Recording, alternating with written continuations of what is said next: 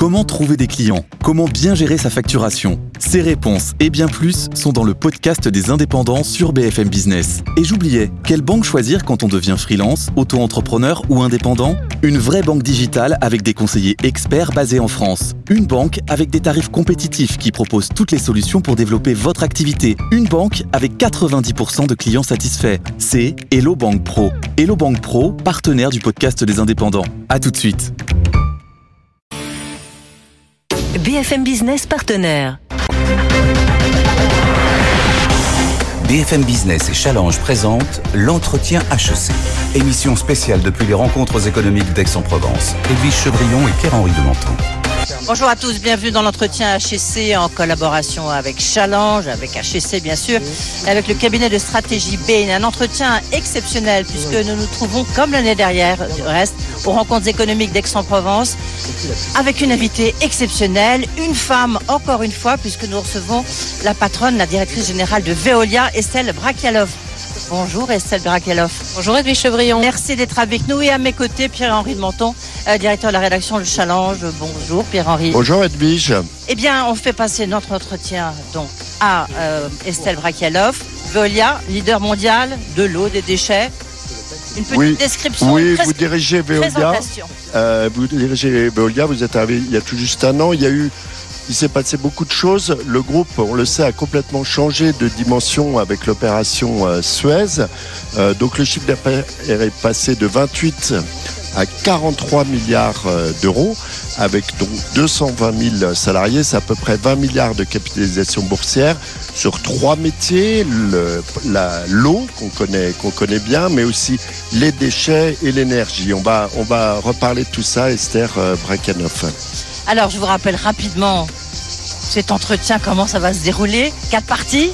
Une partie d'actualité, des questions d'actualité. Ensuite, il y aura le brief de Bain.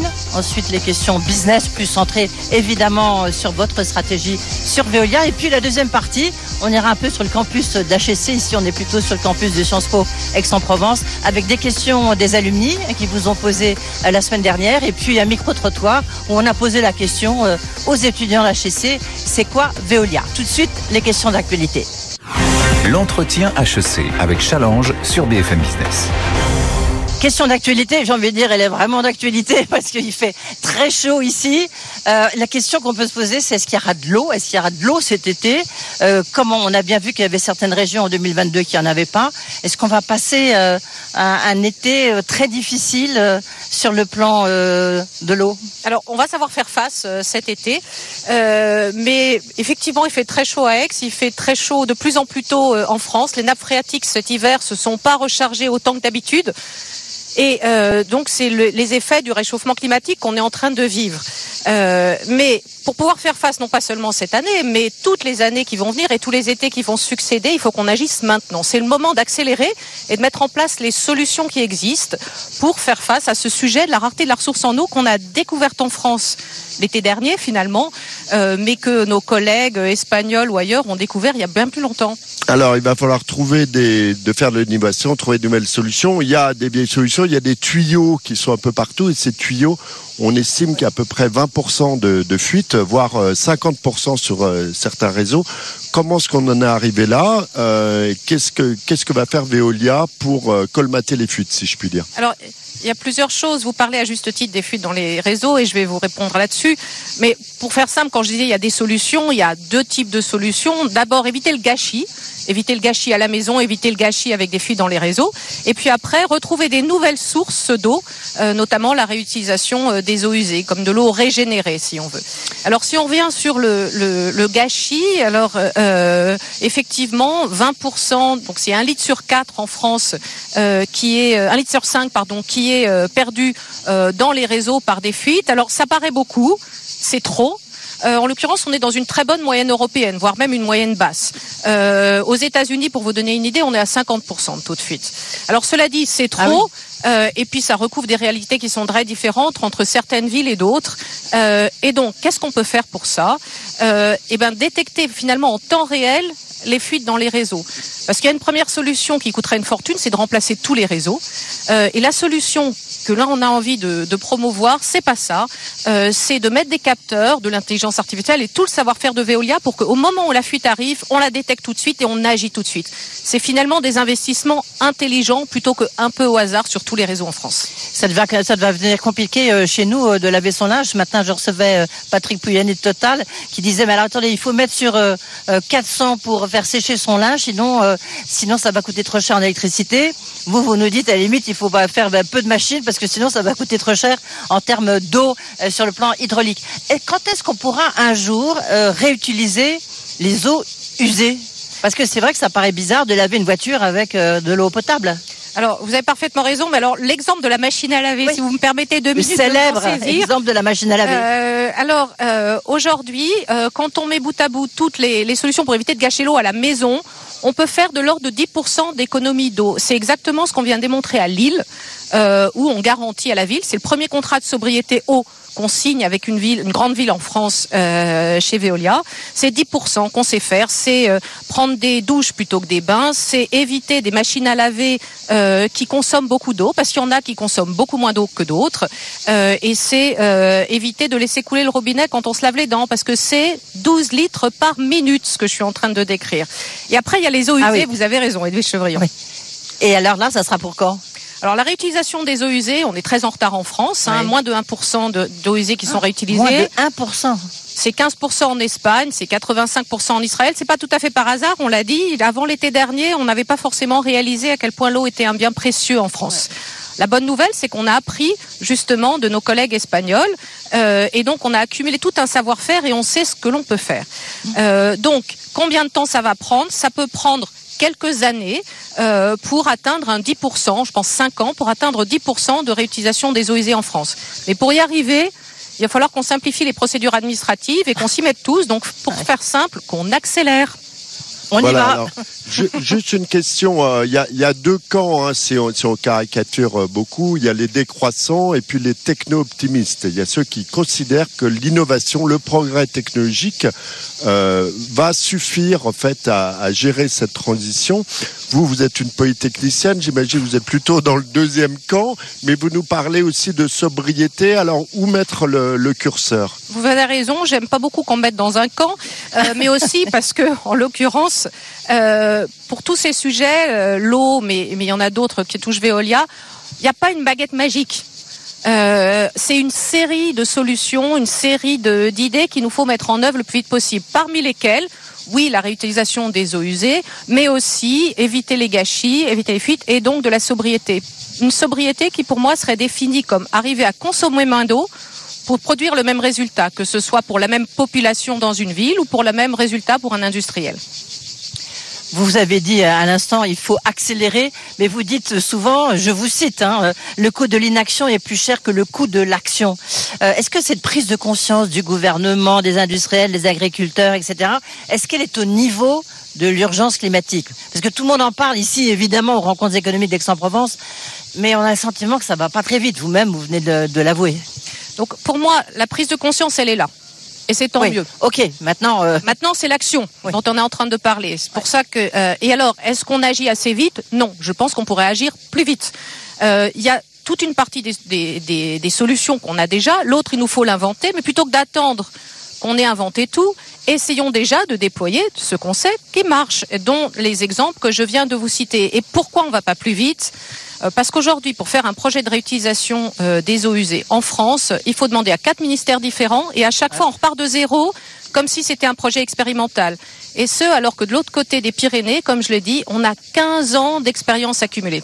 Alors, Veolia, c'est une immense entreprise, c'est comme un petit pays. Euh, vous, vous pouvez expérimenter des choses au sein de, de Veolia. Est-ce qu'il y a des projets pilotes sur, euh, je sais pas, quand on va euh, euh, se laver les mains chez Veolia, il y a des systèmes qui permettent de réutiliser l'eau. Est-ce qu'il y a des, est-ce qu'il y a des, euh, des expérimentations que vous menez euh, en interne? Alors Veolia, c'est alors plus qu'un petit pays, pour moi, c'est euh, on, on- groupe. territoire. On part du territoire. Veolia, c'est vraiment une entreprise ancrée dans les territoires, ancrée dans les villes, ancrée dans les industriels. Et ça, de ce point de vue-là, euh, j'y tiens parce que c'est de là que viennent les idées, les initiatives et les innovations euh, qu'après on fait dupliquer dans le reste, dans le reste du groupe. Euh, Aujourd'hui, un truc qu'on a lancé chez Veolia, c'est le net zéro eau pour nous-mêmes. Net zéro carbone, tout le monde en parle. En 2050, pour la plupart des, des, des entreprises ou des pays, c'est la cible, et c'est très bien. Euh, mais on voit bien que l'eau est une ressource rare et qu'il va falloir se préoccuper de l'efficacité de notre consommation en eau, de la même façon qu'on faisait sur le carbone. Et on s'est donné un objectif d'être net zéro eau chez Veolia. Concrètement, ça veut dire quoi? Le lavabo, il s'arrête au bout de 10 Ah, secondes ça veut dire tout. Et encore une fois, si vous voulez une baguette magique, On va s'arrêter là, hein, je crois, euh, sinon on voilà. va rentrer dans les détails. Des mousseurs sur les robinets, euh, par exemple, c'est un des c'est un des exemples très concrets, si vous voulez, des exemples Alors, très concrets qui permettent d'aider. Maintenant, Estelle Brekalov, la question c'est est-ce qu'il faut faire payer l'eau euh, plus cher? Je sais pas, par exemple, instaurer une tarification progressive en fonction de votre consommation d'eau? Alors l'eau, euh, c'est quoi son prix aujourd'hui en France? C'est moins de 1% du budget des ménages. Ouais. Euh, si on fait tout ce que je viens de dire vite, alors on peut se débrouiller pour que ça reste moins de 1% du budget des ménages en France. Si on n'agit pas, bah, il faut euh, apporter de l'eau avec des tanks à eau euh, euh, au moment où il y a des restrictions pendant l'été, et là ça coûte beaucoup plus cher. Sur la, tarification incitative, qui est votre deuxième question, Madame Chevrillon, alors les, les situations sont très différentes d'un endroit à un autre payer plus cher pour l'eau qui serait entre guillemets le luxe des volumes de plus. Euh, dans un certain nombre de cas, ça peut paraître une bonne idée, mais quand on est sur de l'habitat collectif euh, avec des familles nombreuses, on voit bien que ça peut être contre-productif. Et donc, c'est un enjeu qui dépend vraiment du territoire et de chaque ville différemment. Deux dernières questions, il nous reste deux minutes, Pierre-Henri. Oui, juste dans, dans une récente tribune, vous avez écrit qu'il fallait investir dans les activités polluantes pour les transformer. Est-ce que c'est pas une forme de provocation, ça? Parce que vous le savez, euh, c'est mal vu des investisseurs maintenant d'investir dans les activités polluantes. Alors, c'est pas ce que j'ai dit. Euh, ce que je dis, c'est que globalement, euh, il est bien euh, de faire du, du vert, de, de faire de l'industrie zéro carbone, c'est parfait. Mais il faut s'intéresser aussi à ce que l'on a euh, aujourd'hui. Donc, on a déjà des industries et des villes, et il faut aussi que l'on aide ces industries et ces villes à se décarboner. Euh, et pas uniquement euh, de penser le nouveau, mais penser l'existant. Penser agir, euh, décarboner, trouver des financements, et ça, ça me paraît absolument essentiel. Dernière question d'actualité, rapidement, et en même temps, c'est une, une vaste question. Les, les- les océans, une question, je sais que vous aimez bien euh, les, les océans, est-ce que ça peut devenir une ressource d'eau? La question du dessalement, est-ce que c'est faisable, mais tout en étant euh, responsable?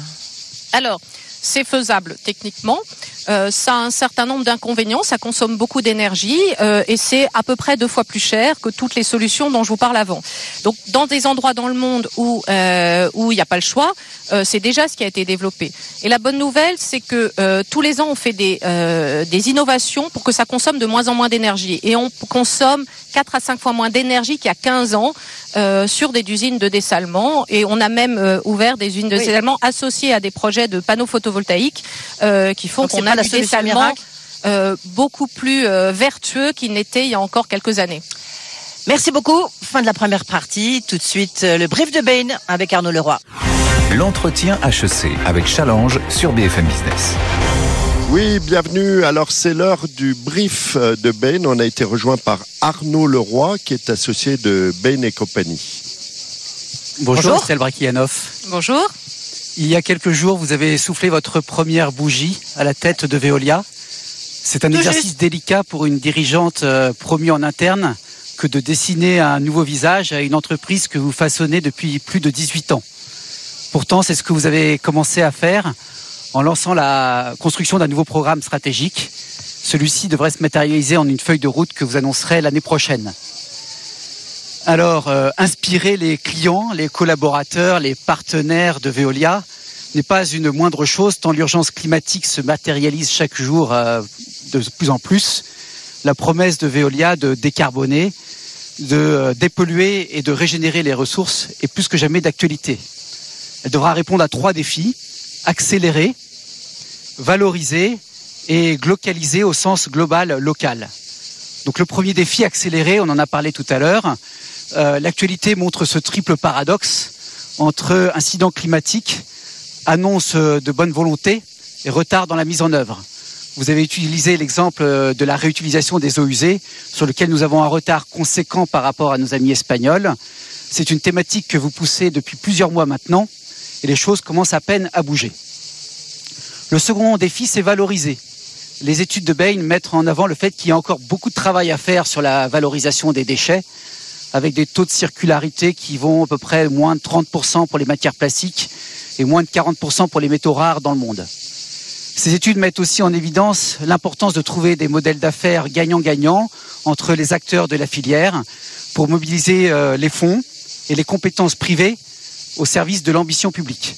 Alors on compte sur vous pour euh, plus valoriser. Et le troisième défi, c'est glocaliser. Avec euh, l'intégration réussie des 40 000 collaborateurs de Suez, Veolia est plus que jamais la référence industrielle dans les métiers de l'environnement. Vous êtes un leader mondial dans un métier par essence multilocal. Et intégrer la réalité des territoires, c'est ce que vous faites par exemple avec le programme Ressources dans l'énergie. Difficile cependant dans le contexte géopolitique actuel de combiner une ambition mondiale et une capacité à être français en France, américain aux États-Unis et chinois en Chine. Alors une question pour terminer. Vous prenez une écologie désirable pour aller au-delà des réglementations et incitations contraignantes de l'énergie positive, on va tous en avoir besoin. Alors comment allez-vous faire rêver vos enfants sur les enjeux de la transformation écologique? Ah, euh, ah jolie question. Oui, question intéressante. Et vous avez raison, vous avez dit que j'étais depuis un an chez Veolia. En l'occurrence, je suis depuis 18 ans et depuis un an à la tête de l'entreprise. Euh, et alors, euh, alors, faire rêver, euh, plutôt donner envie que faire rêver, euh, parce que je suis quelqu'un de très concret. Euh, et si on parle juste de rêve, mais qu'on donne pas les, les clés, je pense qu'on va pas y arriver. Et donc, plus on fait de la pédagogie sur les solutions qui existent, sur l'action, sur les façons de la mettre en œuvre, et plus je pense qu'on va arriver à redonner espoir aux générations futures, mais aussi aux générations actuelles, qu'on va y arriver. Euh, et donc, mon rêve pour Veolia, c'est que c'est qu'on soit l'entreprise la plus décarbonante du monde. Juste euh, une économie euh, désirable euh, une écologie, pardon. Et comment faire pour que ce soit pas une écologie punitive, un petit peu comme ce qu'on ressent là? euh, Alors. Euh, je, crois que 60% des, des Français nous disent on est prêt à passer à l'action. et c'est là que je trouve des sources aussi d'optimisme. Et c'est pas que les Français, hein, je les cite parce qu'on est en France aujourd'hui. on est prêt à passer à l'action, on est prêt à faire des efforts, pourvu que vous nous montriez le chemin que vous me disiez qu'est-ce qu'il est possible, qu'est-ce qui est à ma disposition. Et c'est ça sur lequel je base euh, ce, concret. Après, il nous donne aussi des conditions, si je peux me permettre. Euh, et les conditions, c'est euh, que ça n'atteigne pas la santé, que les efforts soient équitablement répartis et que ça marche, que ce soit efficace. Et je pense que c'est ces trois clés qui sont qui sont la clé. Donc acceptabilité, il y a aussi tout ce que vous avez dit sur le local, ça me paraît absolument essentiel que ce soit tiré des territoires vers le haut et pas imposé. Euh, et puis, euh, et puis, euh, je dirais qu'après derrière, c'est sans doute un peu de d'optimisme de combat. Optimisme de combat. Merci Arnaud, Arnaud Leroy de Bain. En plus, vous nous avez bien introduit les questions business à suivre. L'entretien HEC avec Challenge sur BFM Business. Passe aux questions business maintenant avec donc la patronne de Veolia. Alors justement, Estelle Brakielov, euh, Arnaud Leroy le soulignait à l'instant, vous rappelez que vous avez avalé Suez. Euh, c'était l'an dernier, l'essentiel des activités de Suez. Comment est-ce que se passe cette digestion? Combien de temps va-t-elle prendre? Et puis surtout, est-ce que les synergies sont à la hauteur de l'enjeu? Alors, je me permettrai de contester le vocabulaire, si je peux me permettre, Madame Chevrillon. Euh, en l'occurrence, on a donné naissance. Je trouve que c'est plus ça qu'on a construit. Euh, ah, aux champions de la transformation écologique. Et enfin, euh, vous avez quand même avalé Suez on a racheté euh, la majorité des actifs de Suez euh, pour donner naissance, et les mots ont leur importance, et une des clés d'ailleurs, à mon sens, euh, du succès de ce rapprochement, parce que c'est un succès un peu plus d'un an après, c'est précisément d'avoir pris le soin de mettre le projet la transformation écologique, la décarbonation, la dépollution au cœur de tout ce qu'on fait. Et euh, les synergies sont au rendez-vous. On est même en avance sur notre plan de synergie. Mais même quand on va faire des enquêtes auprès de tous les salariés, vous l'avez dit, 220 000 salariés, on fait des enquêtes tous les ans. Et euh, ils nous disent, euh, les, euh, les nouveaux comme les anciens, euh, à 89%, qu'ils recommanderaient à leur famille de travailler chez Veolia, qu'ils voient en quoi ils contribuent à la transformation écologique et qu'ils s'y sentent bien. Je crois que c'est le meilleur indicateur, même si je peux me permettre, avant les synergies. Et alors les synergies, elles sont rapidement en un mot, elles sont là Les synergies, elles sont euh, même en avance sur le plan de marche, parce que la première année, on avait annoncé 100 millions de synergies sur les 500 et on en a fait 148. Très bien. Alors, on, le disait tout à l'heure, euh, on a beaucoup parlé d'eau dans la, première euh, partie de cette interview. Il y a d'autres activités chez Veolia, comme la propreté. Vous avez fait une partie de, de votre carrière, propreté les déchets, et puis l'énergie. Je voulais savoir, sans dévoiler le plan stratégique, mais est-ce que votre vision du groupe, c'est ces trois piliers? Est-ce qu'il va y en avoir un quatrième? Ou comment vont évoluer? Quel nouveau métier, puisqu'on parlait d'innovation, ça bouge sans arrêt, quel nouveau métier vous êtes en train d'explorer? Alors, il y a quelques mots-clés dans le futur plan stratégique que je ne vais pas vous dévoiler aujourd'hui, mais déjà, il y a des fondamentaux très solides dans l'entreprise qu'il s'agit de continuer à développer. Euh, et puis, vous avez parlé de, de trois piliers. Euh, le pilier énergie est un tout petit peu euh, plus petit aujourd'hui, donc il s'agirait qu'il rattrape les deux autres et donc de faire croître encore plus vite ce métier dans le groupe. Euh, et l'énergie euh, chez Veolia, c'est quoi? C'est l'énergie locale, c'est encore le même mot, c'est l'énergie territoriale qui décarbone, c'est l'énergie pour des villes, pour un parc industriel. Donc c'est le chaînon manquant parfait entre ce que vous faites à la maison et les grands projets euh, d'intérêt euh, national. À, l'inverse, est-ce qu'il y a des activités qui sont moins stratégiques, euh, peut-être des sessions en vue? On parle de la session de votre filiale, une filiale historique euh, SAB. Je ne sais pas si c'est vrai ou pas, si vous pouvez nous la confirmer. Mais est-ce que donc il y a un volet de session en perspective? Alors, euh, depuis ces dernières années, très régulièrement, on revoit notre portefeuille d'activités pour regarder là où on fait le plus de différences euh, et là où on n'en fait plus beaucoup, ou alors euh, ce serait euh, plus au cœur de la stratégie d'autres entreprises. Les activités de construction, et on l'a affiché dans notre dernier plan stratégique, font partie de ces activités qui sont plus du tout euh, cœur pour Veolia, euh, comme les activités par exemple de facility management. Donc ça n'est pas, ça n'est pas autre chose que se recentrer et à chaque fois se poser la question tout le temps où est-ce qu'on peut faire le plus de différence, où est-ce qu'on a le plus d'impact finalement. Alors, Veolia, on le disait, euh, numéro un mondial, une multinationale. Vous avez une vision sur euh, particulièrement acérée sur l'évolution du monde. Je voulais vous poser une question sur un continent qui est l'Afrique. On a vu un certain nombre de grandes entreprises françaises comme euh, par exemple les banques euh, qui sont parties euh, d'Afrique en raison des, événements, de l'évolution des événements. Et vous, vous avez annoncé un important contrat en Côte d'Ivoire, une quinzaine d'années. Est-ce que vous faites encore confiance à l'Afrique? Est-ce que c'est un atout? Est-ce que c'est un continent qui est vecteur de croissance et d'avenir pour, pour Veolia?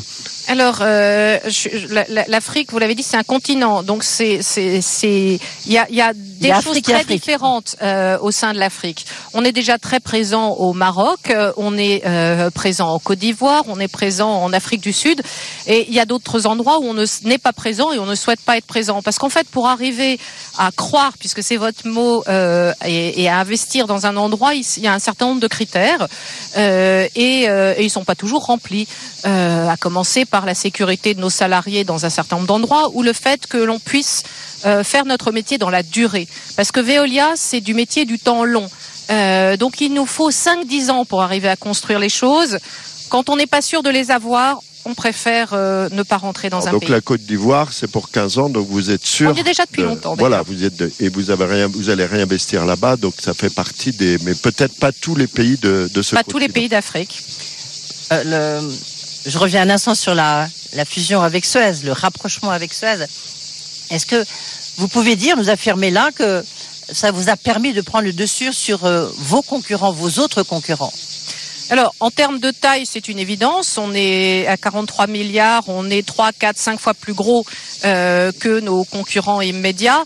Au niveau mondial, cela dit, on a 5% de part de marché au niveau mondial et on a des concurrents partout. En France, on en a, aux États-Unis, on en a et dans tous les pays.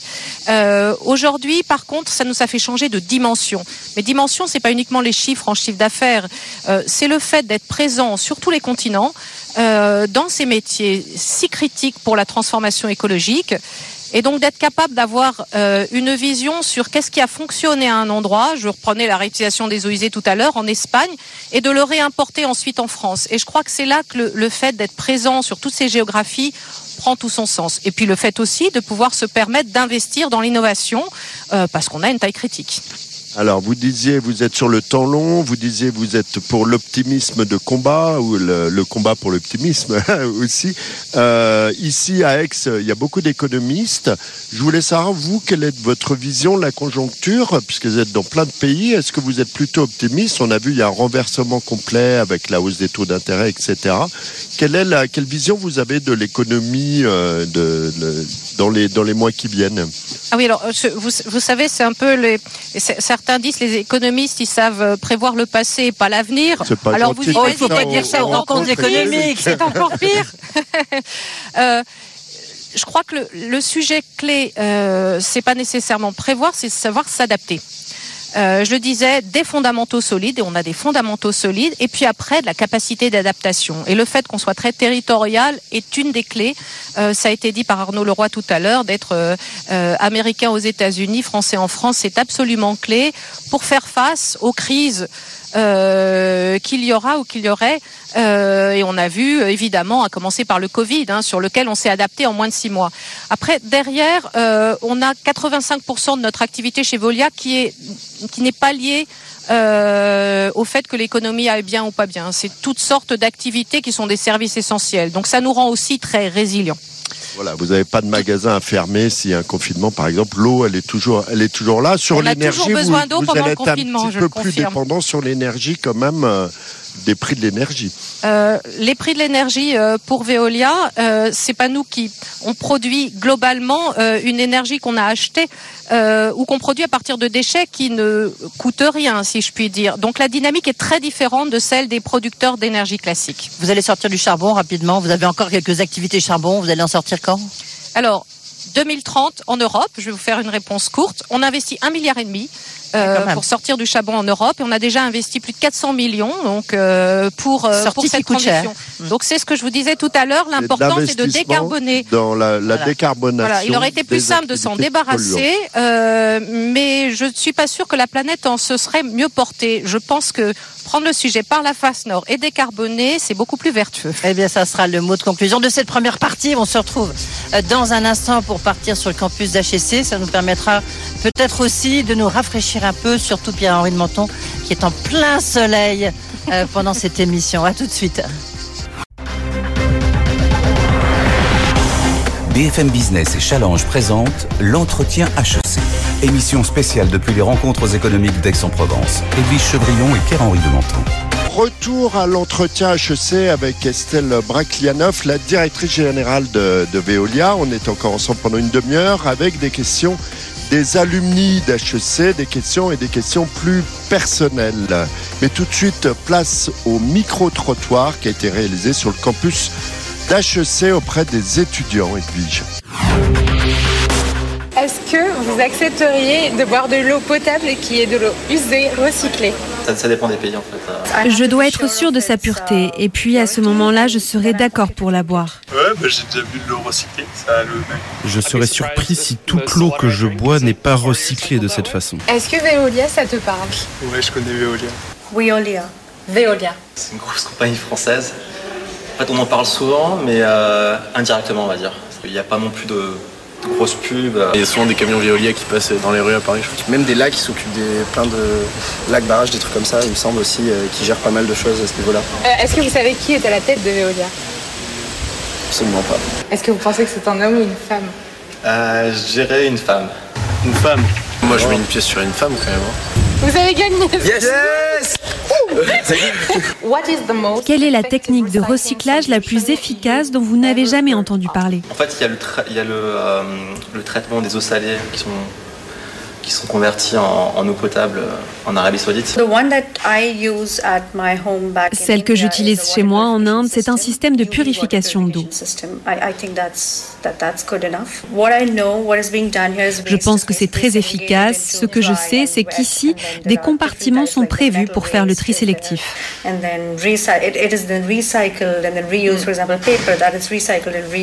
Est-ce que vous avez une bonne idée pour recycler l'eau et une bonne idée pour recycler les déchets? On voit de plus en plus de bus et qui crient euh, je roule euh, au biogaz ou au bioéthanol ou un truc comme ça. Juste ils ont des centrales, euh, des brûleries quoi. Et à partir de ça ils brûlent tout ce qui est déchets biologiques. Et à partir de ça, ils font, euh, je sais pas, un genre d'éthanol recyclé ou un truc comme ça. Beaucoup de choses finissent dans les décharges. Je pense aux batteries, par exemple. Je sais que je ne suis pas censé les jeter à la poubelle, mais c'est difficile de s'en débarrasser de façon appropriée. Si tous les téléphones ont les mêmes standards, on pourrait recycler avec une seule usine et ça serait beaucoup plus efficace. Donc standardiser plus pour faire en sorte que le recyclage soit beaucoup plus facile. Du coup, donc j'ai une question en fait par rapport euh, au système de recyclage en France dans les dix prochaines années et comment en fait euh, Veolia va prendre en compte le fait que les réserves d'eau en France euh, continuent à diminuer. C'est quoi les, les, solutions mises en place? C'est quoi les, les, solutions à venir? C'est quoi les technologies qu'on va essayer de développer aussi pour euh, améliorer le recyclage de l'eau et des déchets? Bon, ils connaissent l'essentiel en fait. C'est que c'est une femme à la tête de Veolia finalement. euh, en revanche, c'est vrai que ils sont pas du tout. Euh, enfin, on, on, sent qu'il y a beaucoup d'interrogations. Enfin, on l'a tous même ici hein, sur comment ça va se passer, qu'est-ce qui se passe. Hein. C'est étonnant même pour des jeunes, vous trouvez pas? Ça vous a pas frappé Pour des jeunes, pour des moins jeunes, c'est pour ça que je pense que c'est essentiel qu'on fasse la pédologie des solutions qui existent. C'est ce que je disais tout à l'heure et qu'on parle de trucs concrets. Euh, de réutilisation des eaux usées, de qu'est-ce qu'il faut recycler, comment ça se recycle, qu'est-ce qu'on peut faire mieux. Et, et on sent un, un, appel de questions permanentes là-dessus, donc de la pédagogie sur euh, sur ce que l'on peut faire. Je crois que c'est assez clé. Oui. Et c'est pour ça que vous êtes là, malgré cette chaleur quand même écrasante, il faut bien le reconnaître. Euh, des propos qui ont été recueillis par Estelle Plaguet et Sarah Benasser. Tout de suite, ben, les questions des alumni. L'entretien HEC avec Challenge sur BFM Business. Dernière partie de cet entretien HSC Courage. Euh, Estelle Braqueloff, c'est les questions qui vous ont été posées par des alumni il y a une semaine. Euh, donc, euh, sept ou huit questions. La première question, elle est de quelqu'un que vous connaissez, puis lui qui connaît bien l'entretien HSC parce qu'il l'a passé il y a quelques temps, c'est Arnaud Puyfontaine. On l'écoute. Bonjour Estelle, je suis ravi de vous poser la question suivante. nous avons l'un et l'autre un passé commun avec la Compagnie Générale des Eaux, puisque Vivendi et Veolia en sont euh, des émanations, donc des entreprises plus que 150 nerfs. Et je lisais récemment dans une étude Meaningful Brands du remarquable groupe Avas que, à l'échelle mondiale, 86% des sociétés pourraient disparaître dans l'indifférence euh, générale. Donc ma question est la suivante. Quand on est à la tête d'une entreprise centenaire comme vous, comment faire en sorte de pouvoir assurer sa pérennité, et sa raison d'être pour le siècle à venir. Merci beaucoup. Alors, on va fêter cette année les 170 ans de, de Veolia, en effet, euh, mais je pense qu'il y en a tout autant à, venir devant. Et, pourquoi? Parce que le, co comment pérenniser une entreprise, c'est la rendre de plus en plus utile. Euh, et on voit bien que décarboner, euh, régénérer les ressources, c'est de plus en plus utile. Donc il y a de plus en plus besoin euh, de notre entreprise. Et finalement, plus de Veolia, c'est plus d'impact, c'est plus de, solutions déployées dans plus d'endroits dans le monde.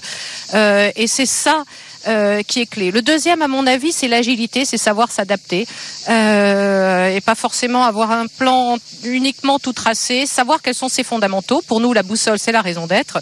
Et puis derrière, bah, petit à petit, euh, apprendre et s'adapter à ce qui peut survenir. Voilà, merci beaucoup. On va passer à la deuxième question HEC, qui est une question de Anne-Fleur Goll. Bonjour Madame Braklanoff, Anne-Fleur Gold, diplômée 2020. Dans un contexte où l'eau va se raréfier dans les 5, 10, 20 années à venir, que peut faire Veolia pour assurer une répartition équitable de cette ressource selon la nécessité des besoins et surtout pour éviter l'écueil d'une enchère financière? Alors, euh, ça n'est pas le rôle de Veolia de, de répartir euh, euh, suivant les différents besoins, voire même à un moment donné de prioriser les différents besoins de l'eau. Euh, c'est vraiment le rôle du politique. L'eau est un bien commun. On a besoin d'entreprises comme Veolia ensuite pour l'opérer, distribuer, dépolluer. Mais, mais le choix de la, répartition, ça appartient vraiment aux politiques. Et à l'échelle et c'est ça qui est très troublant sur les sujets d'eau, à une échelle qui n'a rien à voir avec l'échelle administrative, puisque c'est l'échelle d'un bassin versant. Parce qu'au niveau d'un bassin versant, les agriculteurs, les industriels, euh, les habitants des villes, ils partagent finalement un bien commun qui est la ressource en eau. Une question maintenant de Daniel Dumitrescu. On l'écoute. Bonjour, Mrs. Estelle Brakianov. My name is Daniel Mitrescu. Bonjour Madame Estelle Raklanov, je m'appelle Daniel Dumtrescu, je travaille pour des startups pour lesquelles j'offre des services CFO et SME. J'ai remarqué cet été que la Roumanie, en même temps que les autres pays aux alentours, est en train de vivre des longues périodes de sécheresse suivies de pluies sévères. Cela pose en danger les exportations de produits agricoles et l'accès aux produits vitaux dans les marchés locaux. J'aimerais savoir comment Veolia travaille avec les startups pour résister aux défis et implémenter des solutions innovantes.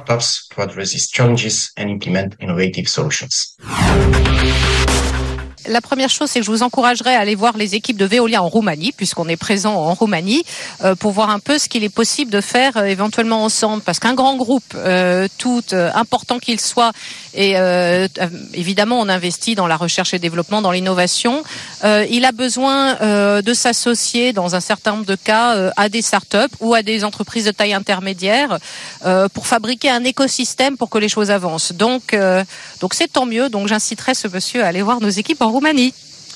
Une autre question, elle vient de Bénédicte Fèvre-Tavignon. On l'écoute. Bonjour, je suis Bénédicte Favre-Tavigno, professeure à HEC et cofondatrice de l'Institut Society and Organizations. Mes questions sont les suivantes.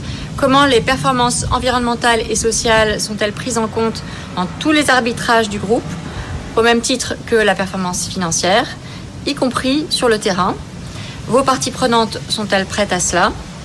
Et quels sont les éventuels freins? Alors, euh, chez Veolia, donc on a une, raison d'être qui est notre boussole, et puis la performance plurielle qui est la façon dont on mesure le succès chez nous. Et euh, donc il y a des indicateurs. Euh, et sur les 18 indicateurs associés à cette performance plurielle, il y en a 4 qui sont financiers et 14 qui sont pas financiers. C'est euh, la satisfaction de nos clients, euh, la décarbonation par exemple, pour vous en citer deux, ou le taux d'engagement de nos salariés. Et ça se traduit dans toute l'entreprise, jusque par exemple au système de rémunération variable de 15 000 cadres chez Veolia. Alors, il y a encore une question de Eliette Verdier, de Fleur Philippot, d'abord. Madame Rakhanov, je suis Fleur Filippo, H09, fondatrice de Delab Nutri-Cosmétiques et de Delab Industrie. Depuis quelques années, nous fabriquons dans notre propre usine green en Auvergne nos compléments alimentaires sous forme de gélules, de gummies et de sticks de poudre. Nous travaillons en naturel avec des actifs de haute qualité et nous faisons pousser plusieurs plantes médicinales en ultra local autour de notre usine.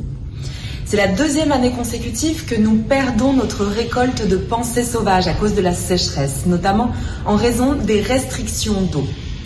Ma question est la suivante. Pourrons-nous bientôt réutiliser l'eau qui sort des stations d'épuration pour l'arrosage de nos cultures?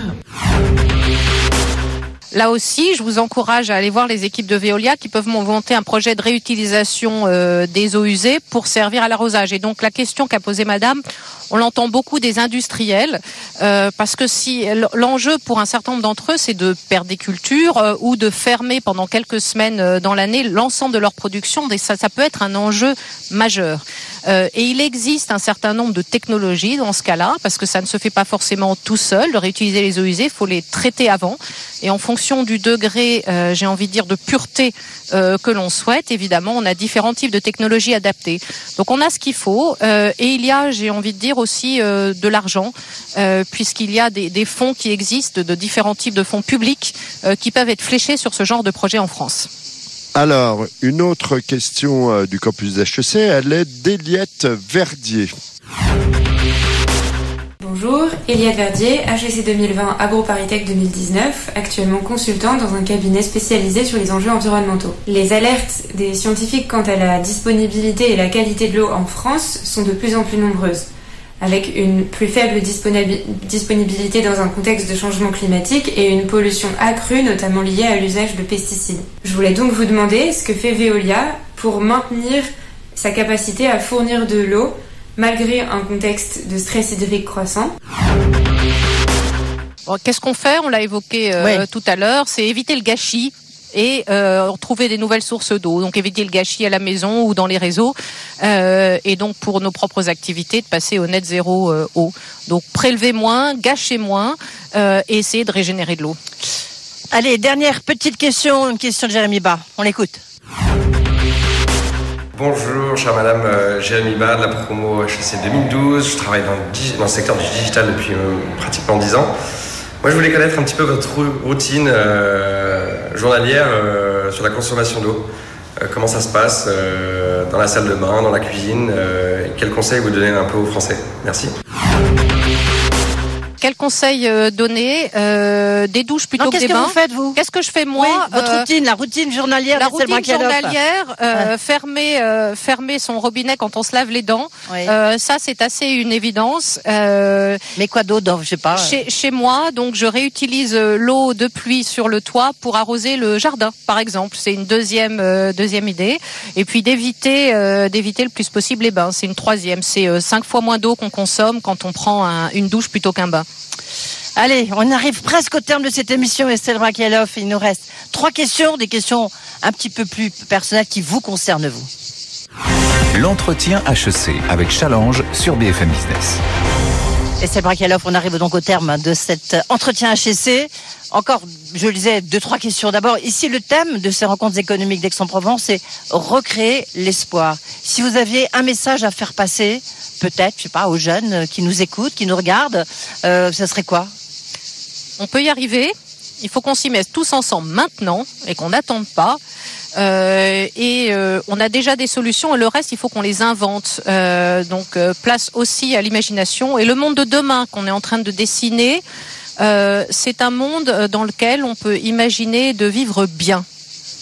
Alors, on va rester sur, sur les jeunes et sur le monde de, de demain. L'ancien ministre de l'Éducation nationale, Jean-Michel Blanquer, a un projet, est en train de monter des écoles pour former des professionnels de la transition écologique. Veolia est partenaire de ce projet. Est-ce que vous pouvez nous en dire un petit peu plus? Non, Veolia est à l'origine euh, de ce projet. Plus que Euh, partenaire. à l'origine de ce projet, et pourquoi Jean-Michel Blanquer Essentiellement parce qu'il a une expérience euh, de directeur de d'école. Oui, sacs. et donc, c'est ça qu'on cherche à créer, c'est-à-dire former euh, ceux qui auront les emplois de la transformation écologique, former ceux qui vont euh, euh, isoler les bâtiments, former ceux qui vont derrière être les électromécaniciens qui vont recycler les eaux usées, parce qu'il faut aussi des métiers de tout type. Voilà. Et donc Aujourd'hui, euh, ça n'existe pas, euh, pas assez plutôt, Euh, et donc on essaie d'agréger. Mais alors, ça n'est pas une école Veolia, ça n'est pas évidemment à la place de tout ce qui existe. On essaie de catalyser sur ces sujets de la transformation écologique tous ceux qui ont déjà des briques de réponse pour arriver à former euh, la Alors, la, génération première de demain. école, elle ouvre quand et où? C'est à la rentrée, là Ah, je vais encore pas vous faire un une primeur, mais Ah, on a des idées très précises et en tout cas c'est sur les territoires. Arras, moi, on m'a dit. Voilà, c'est sur les territoires. Vous êtes bien renseignés et donc euh, pas à Paris.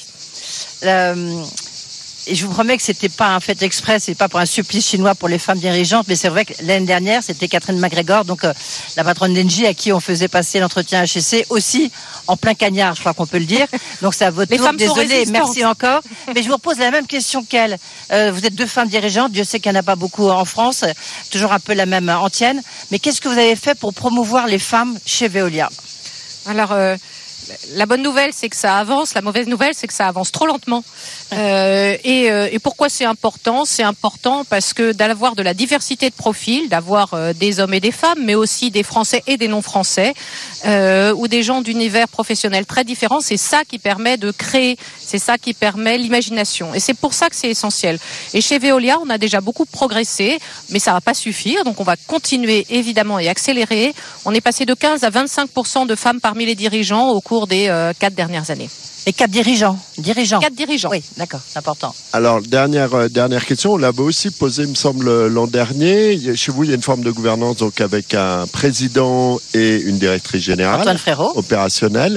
Euh, Est-ce que ça fonctionne bien? Parce qu'il y a d'autres formules possibles. Est-ce que c'est lié à la personnalité du précédent euh, PDG ou euh, comment, quelle vision vous avez là-dessus? Alors moi, j'ai pas envie de, de, de faire des généralités ou de dire ça, ça marche, ça, ça marche pas par principe. Je vais vous dire, dire chez Veolia, ça marche très bien. Euh, et pour plein de raisons, mais qui tiennent aussi au fait que euh, Antoine et moi, on a travaillé ensemble pendant des années, on se connaît bien, Euh, et donc, et donc c'est, je pourrais pas imaginer de meilleur président qu'Antoine Frérot aujourd'hui. Voilà, donc c'est peut-être lié aussi à la personnalité d'Antoine Frérot et au duo que, que vous formez. Euh, merci beaucoup, ça sera le mot de la fin, hein, Bah ce voilà. duo. Euh, merci Estelle Brekialoff, hein, donc encore une fois de vous être prêté à cet exercice dans des conditions pas évidentes. Merci Pierre-Henri de. Menton qui est en train de rôtir au soleil, il est tout cuit, tout doré. Euh, merci à tous, bonnes vacances. L'entretien HEC avec Challenge sur BFM Business.